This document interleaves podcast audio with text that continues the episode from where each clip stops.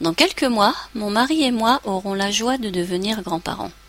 Assis au bord de l'eau, nous avons rassemblé nos souvenirs, et notamment les fois où notre petit garçon, bien qu'étant un enfant sage, avait une certaine tendance à jouer les casse-coups.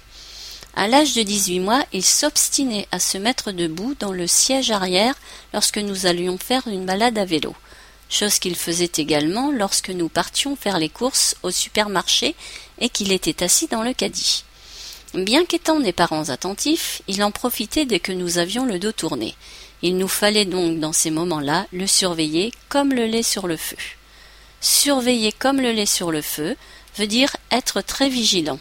Lorsque vous faites chauffer du lait, il a toujours tendance à déborder et à passer par-dessus la casserole, d'où l'intérêt de ne pas le quitter des yeux. Ce petit bonhomme qui va, trente ans après, devenir papa, saura sans aucun doute se montrer prudent avec son enfant.